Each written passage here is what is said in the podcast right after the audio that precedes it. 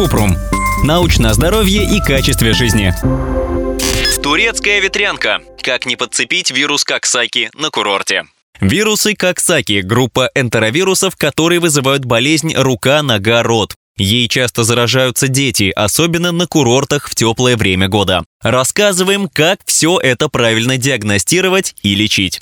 Как проявляется? Болезнь чаще возникает у детей до 5 лет, но также встречается и у взрослых. Основные симптомы болезни – температура не выше 38 градусов по Цельсию, нет аппетита, красные пятна с пузырьками в центре, которые напоминают сыпь при ветрянке, на слизистой рта, языке, щеках, реже на небе и деснах. Позднее сыпь появляется на ладонях и стопах. Как передается? Заразиться можно от больного человека контактно, например, через посуду, грязные руки. Вирусы содержатся в его слюне, фекалиях, внутри пузырьков сыпи. Так что если в семье кто-то заболел, нужно выделить ему отдельную посуду и часто и тщательно мыть руки. Кроме того, энтеровирусы могут некоторое время жить в воде, поэтому бассейны в теплых странах часто источник инфекции. Как лечить? Обычно симптомы проходят сами примерно за 10 дней. Никакого особенного лечения нет. Врачи рекомендуют обезболивающие и пить достаточно жидкости. Если заболел ребенок, важно следить за его состоянием, чтобы не пропустить осложнения, нагноение сыпи, обезвоживание, в редких случаях менингит.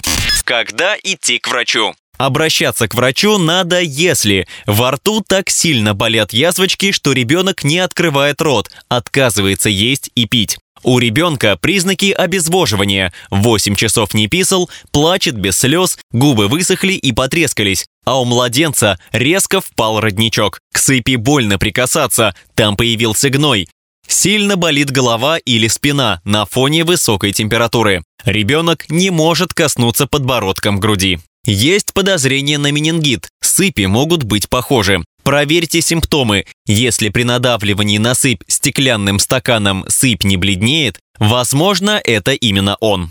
Как не заболеть? Чтобы снизить риск болезни, важно соблюдать обычные правила гигиены. Правильно мыть руки перед едой, после посещения туалета, после возвращения с прогулок. По минимуму контактировать с заболевшим человеком. Если кто-то заболел, чаще делать влажную уборку, протирать дверные ручки и игрушки.